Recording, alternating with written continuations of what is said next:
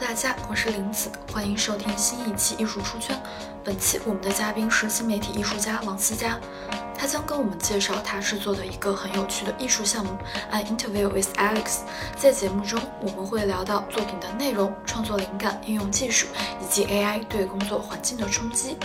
欢迎听节目的你在评论区跟我们互动讨论。关于思佳的作品信息呢，我们会放在本期的 Show Notes 里，感兴趣的小伙伴可以去体验一下。本期的福利依旧是小宇宙评论区最高赞的一名用户可获得 Flomo 年度会员。欢迎关注我们的公众号、微博号 “Arts 艺术出圈”，也欢迎加入我们的听友群。具体进群方式，请看 Show Notes。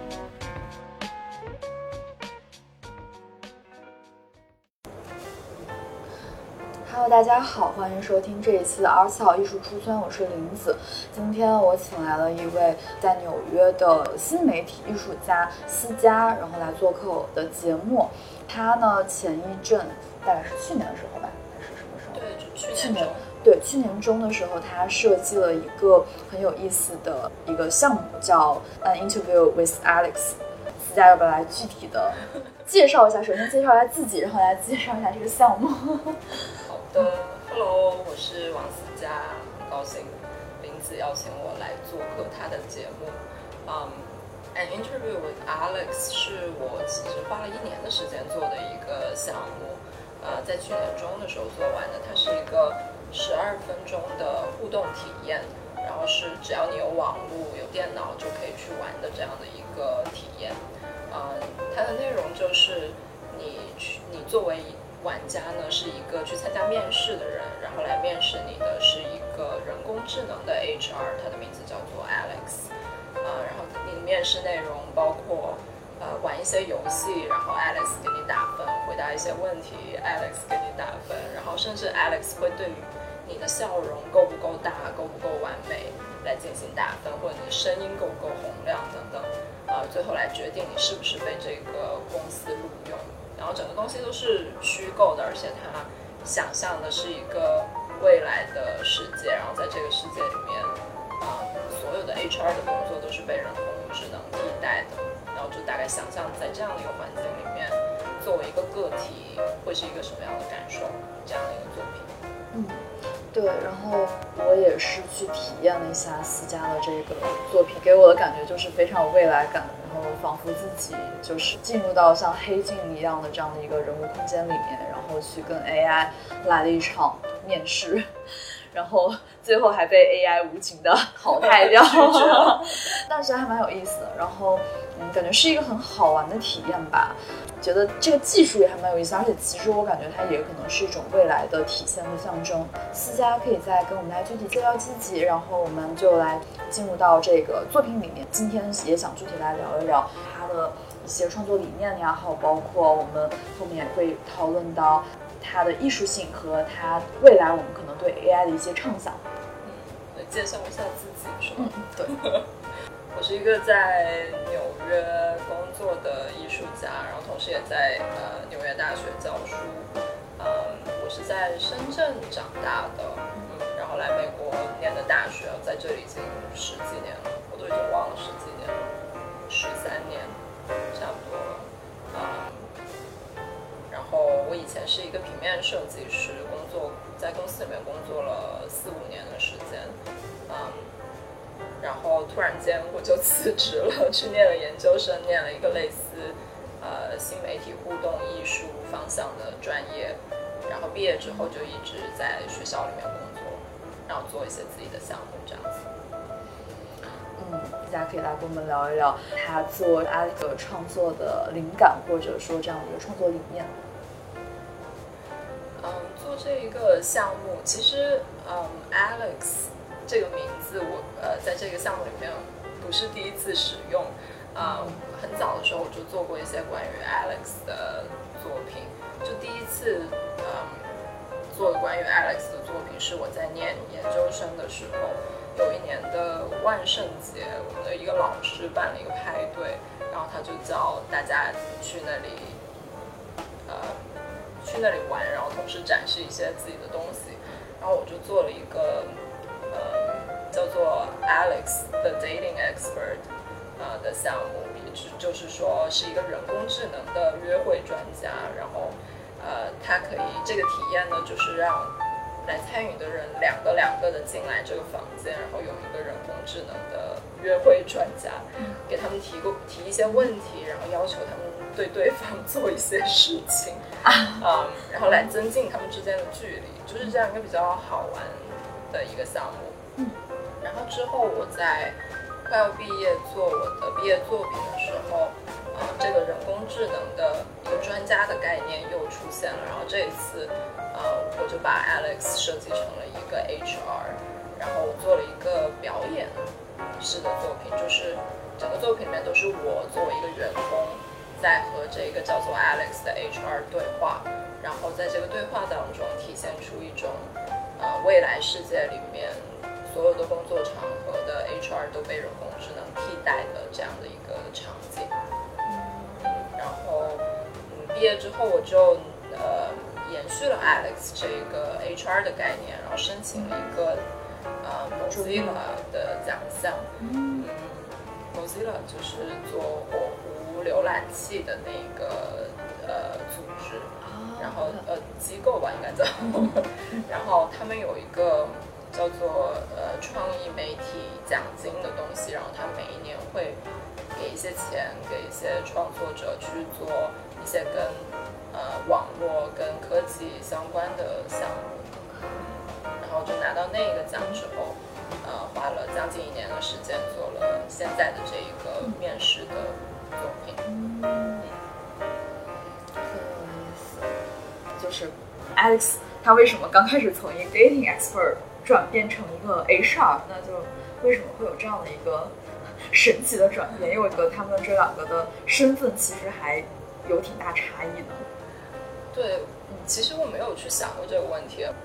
但现在想来，其实约会专家和 HR 其实有一些相似的地方，他们其实都是某一种叫服务性质吗，或者是他们有一种在协调性质的工作，嗯。然后都是别人可能会觉得人工智能会胜任的工作，因为似乎大家认为人工智能是比较不偏不倚的，比较理性理性，对，呃，不会有情绪化的一些反应的这样的一种东西，所以似乎大家认为他们是可以胜任类似 HR 或者是协调大家约会聊天这样的工作的。啊，但是至于是不是这样子，就是一个值得思考的问题。要不要聊一下你是什么感觉？哦，对我我刚前面有说，就是我玩的时候，然后就会给我感觉有种不真实感，或者说一种就是未来的科技感。我觉得很有意思，是就是这让你想到了你自己真实的呃面试的体验。觉得那个感觉类似吗？你面试的时候是没有一个东东西或者是系统在跟你说话的吗？其实有一点点类似，但是我觉得 Alex 可能它更像，有点像我在跟 Alexa 或者跟 Siri 在对话的那种感觉，所以它可能还是有一点点让我觉得我会往所谓人工智能的那个方向去想，然后呃，然后他的声音也很有就是 Alexa 和 Siri 的那种感觉，很温柔是吗？对，温柔男生，对我觉得还蛮有意思的吧，然后是一个挺好玩的事情，对，对，那那我问你，就是你现在这个项目做出来之后，你有没有比如说跟一些公司进行一些对接？有一些公司他真的会感兴趣，想说用你的产品去试验一下，比如说一些 startup 之类的。没有，因为我做这个东西出来的目的本来就不是说要做一个产品，它更像是一个艺术品。对于某一些问题的一个讨论吧，就比如说到底应不应该用呃人工智能的方式来面试，到底应不应该让人工智能来代替现在人的 HR 的位置，这种东西到底是不是可行的，还是说像你说你产生一种黑镜的感觉，那其实是相当恐怖的，所以。我不觉得，其实我自己个人不觉得公司应该完全用人工智能来代替人的面试，对，因为这里面会产生很多的问题吧，我觉得，嗯，比如就是会怎么去思考这个事情？就比如说人工智能确实是人做出来，然后你可以根据你自己的需求，比如说公司根据公司的需求去做这个人工智能，嗯，但是对于任何这种智能科技的东西来说，它有一个作用，就是它会扩大人的偏见。就是比如说一开始你是一个人的 HR，然后你有一些偏见，比如说你喜欢，呃，喜欢某一个性别的人多过另一个性别的人，喜欢某一个年龄的人多过另一个年龄、种族等等。然后这个偏见放在这里，只是它的大小只有这个人这么大，就是它的影响范围。只有这一个 HR 这个人的影响范围多大？可是如果一旦你把它做成了数字产品之后，它可以快速的在，就是在短时间之内很大的去繁衍它的影响力。就比如说，假设我这个真的做成了一个产品，那嗯，一个公司用了，然后可能瞬间一百个公司就会一起用，然后或者是一个大的集团用了，全世界就突然开始用。如果这个里面存在一些偏见和就是不好的数据或不好的嗯去评判人的标准的话，它就会在瞬间被放大千万倍，然后当这个影响产生的时候，就已经来不及把它给收回来了。某种程度就是我觉得它可能是有利有弊的吧。就是弊端的话，刚刚思佳其实讲的呃非常的全面了。就是它可能会会增加这种所谓的偏见感，那利的话可能就是它会更快速或者说更理性的去筛选人，就筛选这个公司想要的人，他可能比如说去设置一些参数，对，然后通过这些参数，然后就去能非常快速的去筛选这个他们想要的。对，就是之所以现在很多公司对人工智能那么感兴趣，或者对于自动化，对，感兴趣就是因为提高效率。对，嗯，这个东西是我觉得难以避免的，就是在资本主义 社会里面，是就是肯定会想要效率的最大化。然后，嗯，现在其实很多面试已经是自动化的，他们会呃自动筛选人的简历，对，就直接放到一个系统里面，然后筛选。然后这个其实也很多人有批评，说是会产生我刚刚说的那个问题，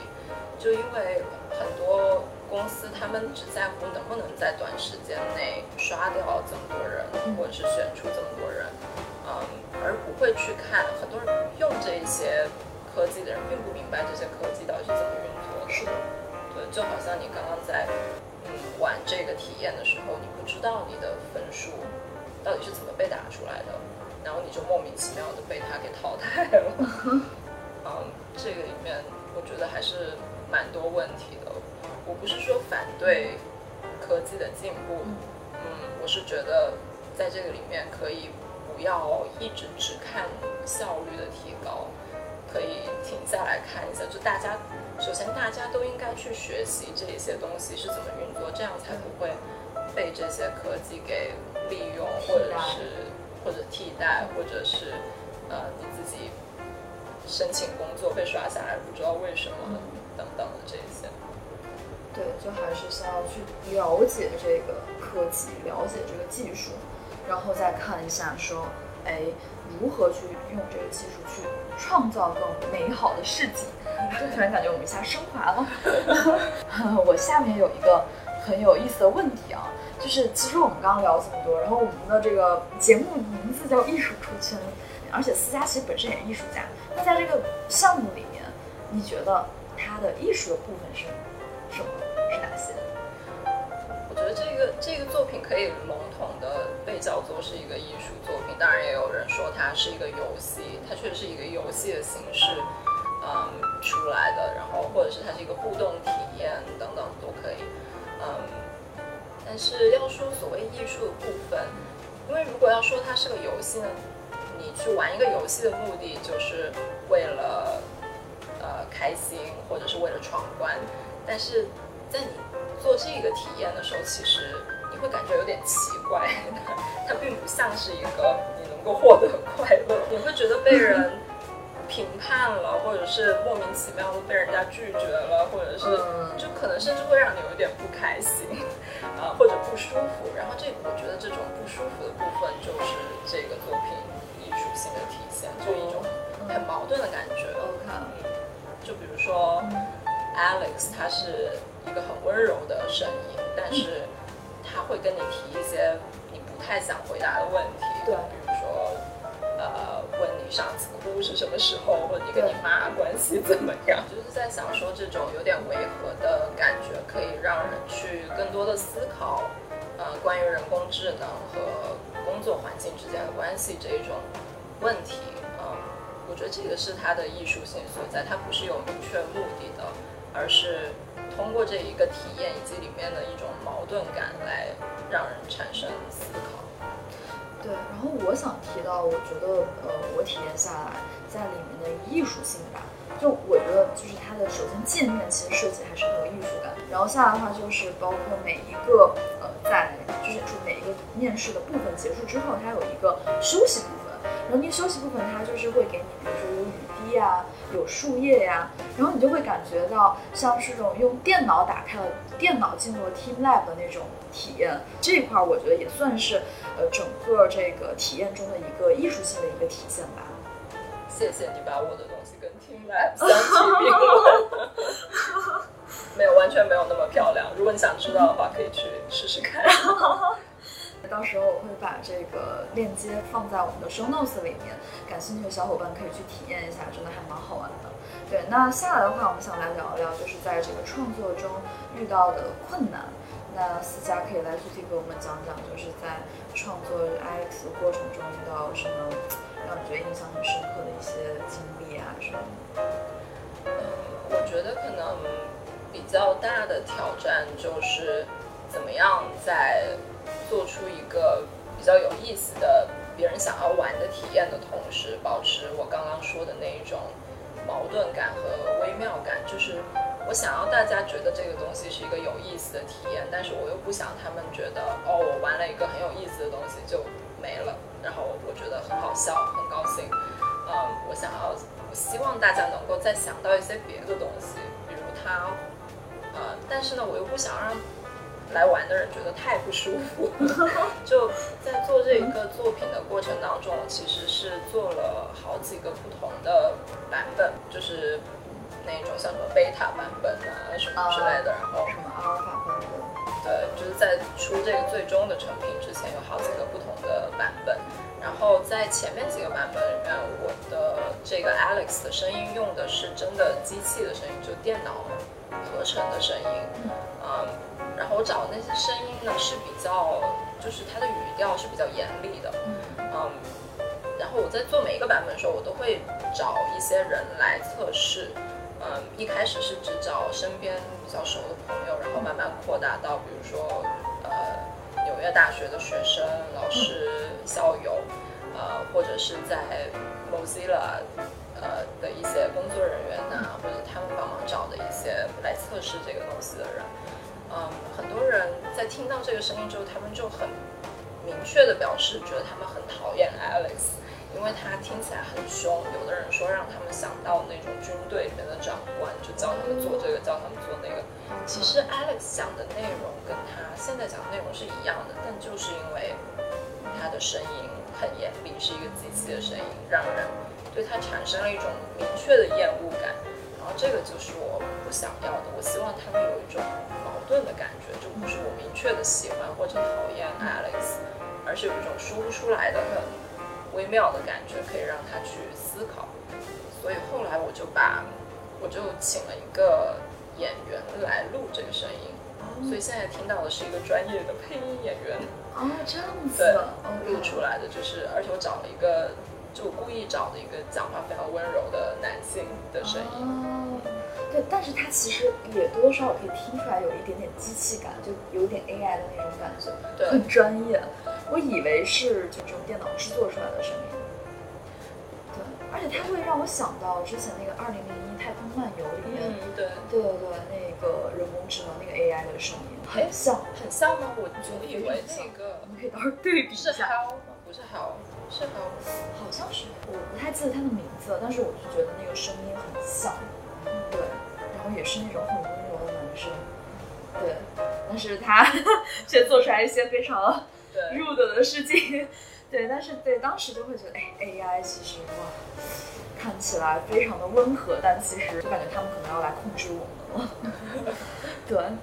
对，或者是别的人利用 AI 来控制我们。其实我觉得我一直不觉得 AI 真的会反过来控制全人类，我只是觉得，嗯，它是以另外一个统治的工具吧。就比如说哦大公司会利用 AI 来控制他们手下的人，就比如说之前不是有新闻说 Amazon 他们不是运用那种全自动化的管理嘛，在他们的那个叫什么 warehouse 里面，哦，对，库房里面，对库房里面，然后他们会就是全自动的管理他们的员工，然后通过一些数据来判断这个人是不是被应该被炒了，或者说呃应该要怎么管理他们等等，然后他们的员工都觉得感觉自己连个机器都不如的那就种感觉感受，有点没有人性，对直接去用机器来去评判和操控他们。对。对。好的，那下一个话题的话，就是来聊一下创作中，就是在做《Interview with Alex》项目中需要运用到的一些技术。那思佳可以来跟我们分享一下。我做这个作品的过程，我一开始其实我还是蛮遵循一个，因为我以前是平面设计师嘛，所以我是先把它的界面的设计做出来，所以就运用一些平面设计的软件啊什么，我就先把它的视觉效果，想要它看起来是什么样做出来，然后再进入呃互动的部分。在互动的部分，我用的就是很简单的 JavaScript 来编程这一个呃体验。嗯，我不知道名字有没有听过一个叫做 P5 的呃创意编程库。嗯，还真的没有。就 P5 它是一个在 JavaScript 的基础上做出来的一个 library，然后嗯，现在很多就比如说呃纽约大学现在教创意编程也用的就是 P5，它主要的目的是把编程弄得更简单一点，呃更容易懂一点，容易学一点，这样可以让一些不是专业的呃程序员。是一些艺术家或者设计师来比较方便他们来学一些编程方面的东西，来用到自己的作品里面。然后我用的就是这样的一个编程库，啊、因为我也不是一个专业的程序员，然后我其实做不出那种水准很经得起考验的数码产品，我只知道怎么用编程来做我自己想要表达的东西，就是这样子。然后这个作品里面用了一些。比较基本的声音识别技术，就是在比如说你回答问题的时候，它会识别你说了一些什么词啊，这些这样的一个技术。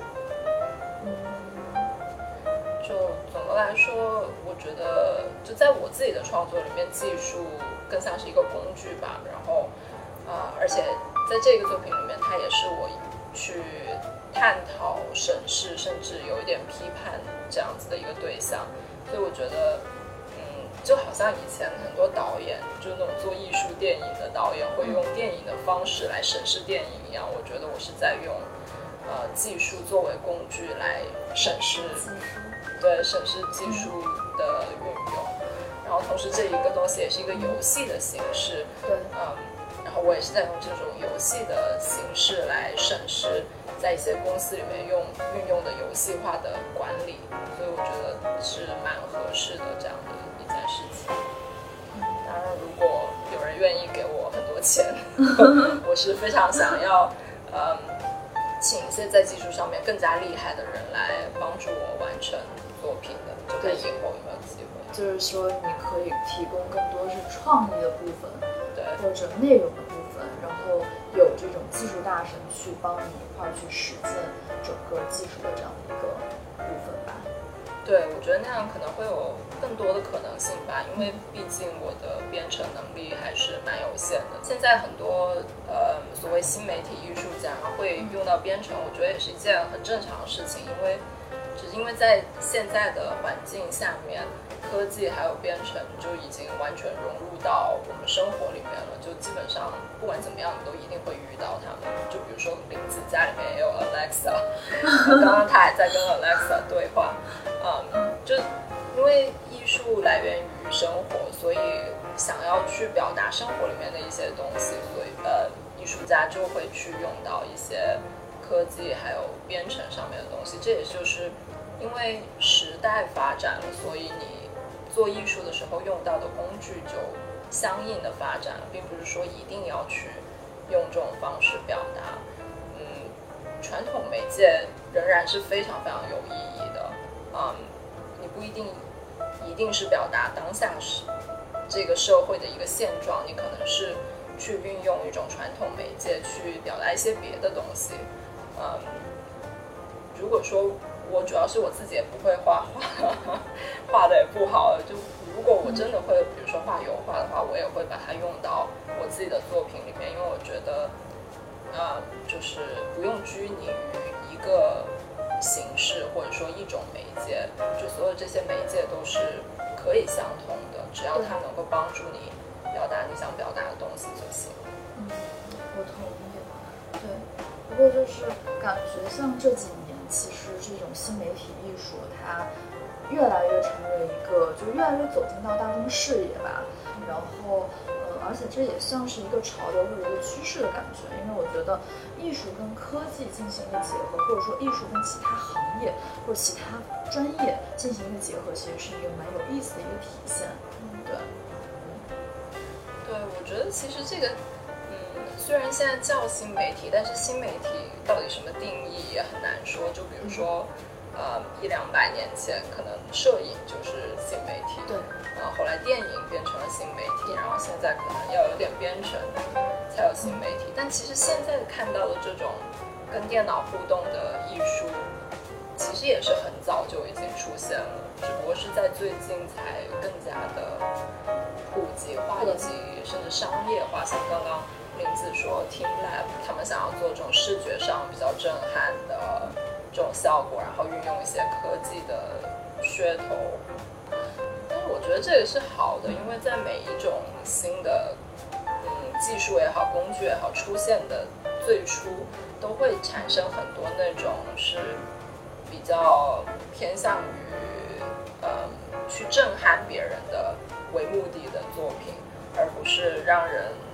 沉静下来思考的作品。就好像电影最初诞生的时候，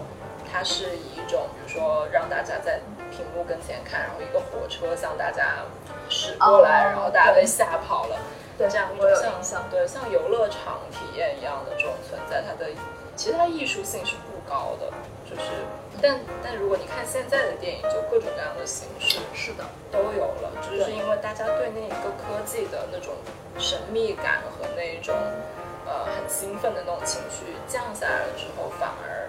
可以让艺术家去好好的运用这个媒介做点东西。嗯，同意，非常同意。我感觉我现在就是在等这这一些新科技的这种比较原始的热情降下来一点点。然后再好好的去做一个创作。对，那你就未来的话，你有什么，比如说新的一些呃灵感啊、或者点子，就是在节目里面可以跟我们做一个小小的分享？呃，其实我最近在做的是，就已经不是特别跟艺术相关，但是是跟艾利克斯这一个所以 Alex 已经，他已经要形成一个商业 IP 了。他他也不是商业的，就是因为我对这一个就是在办公室环境里面使用自动化管理这个问题还蛮关注的。就比如说在呃，在美国呃新冠疫情期间，很多人不是在家里工作嘛，对，然后我听一些朋友讲也好，看一些新闻也好，很多公司会在呃他们员工的电脑上装一些那种类似监视型的这么可软件吗？。哎，你你的公司有没有装？我们没有哎，你这样说来那你们的话，我是公司还不错。嗯，对，然后那些软件就是还蛮侵略性的，就是它有一些呃，就是功能是听起来挺可怕的，比如说它会嗯每隔几秒钟拍一张你的桌面的照片，发到你的 HR 那里，或者发到一个公司的呃一个地方，然后 HR 可以选择去看。然后甚至有一些是隔一分钟或者是隔十分钟拍，用摄像头拍一张你的照片，确定你是在这个电脑前工作的。嗯，还有就是有一些是有录音功能的，它可以一直录，通过你的电脑录你的音。如果比如说你跟你男朋友在家讲话，它也会录起来。哇，那这个隐私性非常受到侵害啊。对，但是公司的。他的理由就是说，你现在是在工作时间，如果你不是在家工作的话，你在公司里面，我们不也听得到你在讲什么吗？或者是什么？但是他们就完全忘记了，人这个人他处于家里的时候，他是在一个私人的空间。对。然后我就对这个东西，在这种状况下，竟然还有很多的软件公司是在以这个为谋来来谋利，然后去让这一种。性格比较不好的老板找到适合他们的工具来让他们的员工很不舒服，我觉得这一点是挺不好。这就是一个科技助纣为虐的这样的一个例子。确实，确实有一些。但是我觉得像科技可能帮助我们去改善生活的部分也还挺多。对，就比如说刚前面私家提到的所谓现在这种呃各种公司它会要求这种程序自动化。那像我们说到的，呃，像比如说像我们在金融行业里面会运用到的很多东西，比如说我们之前去呃去做一样一个一个东西，我可能要花一两个小时，但是如果通过这种自动化的程序去呃去完成的话，可能大概就只有五到十分钟。所以这个其实也是科技能去改变效率，让我们能做更多工作，或者说能在能在有限的时间内能。做更多工作这样的一个提升生产力的这样一个工具吧，对，所以可能就是辩证去看这个问题的话，其实就是它也是有利有弊。但是，呃，思佳刚提到，就可能针对于员工的这种隐私啊，或者说针对于员工的这种人性的这样的一个呃操控啊，其实在这点上可能也是值得去思考和探讨的。对，对，我觉得就是应该要多一点这一种。呃，对话吧，就是，比如说你说科技好在哪，我说它不好在哪，但是其实科技不是一个一定要是二元的东西，它不是说好或者坏，对，它我觉得它就是需要一直不停的被讨论。我现在觉得就是可能说它去去用一种比较批判的立场看它的声音还是少了一点，所以我才选择就是做这样的作品，对，或者是研究这种课题。嗯当然，它是会提高效率，而且我觉得，嗯，我以前听过一个，我忘记是谁了，说过一个话，是说怎么样去评判这个科技是不是被好的利用，或者人工智能是不是被好的利用了，就是它不是来替代人的，它应该是来增强我们的能力的。就像你说，我以前做这个需要一个小时，现在我只需要花十分钟，那么它是在给了你更多的力量。而不是说从你这里拿走的东西。我觉得这个东西就是，还有就是看在运用这些科技的它的目的是什么吧。就是，嗯，当一个人的他的目的本身，比如说有一些公司，它唯一的目的就是提高它的利润，然后压榨它的员工。呃，那如果他保持着这样的一个思想。去运用科技的话，那些科技就可以真的把他们的员工榨得一滴油都不剩，然后让他们很痛苦。但是如果这是一个人性化的公司，他真的关心员工的，比如说个人成长啊，有没有在这个工作当中得到满足感啊？对。那么如果在这个里面以这个为目的而设计出来的数码产品，呃，或者运用的数码产品，那么它就是。很很大可能性是帮助这些员工成长的。我觉得很多时候，嗯，要看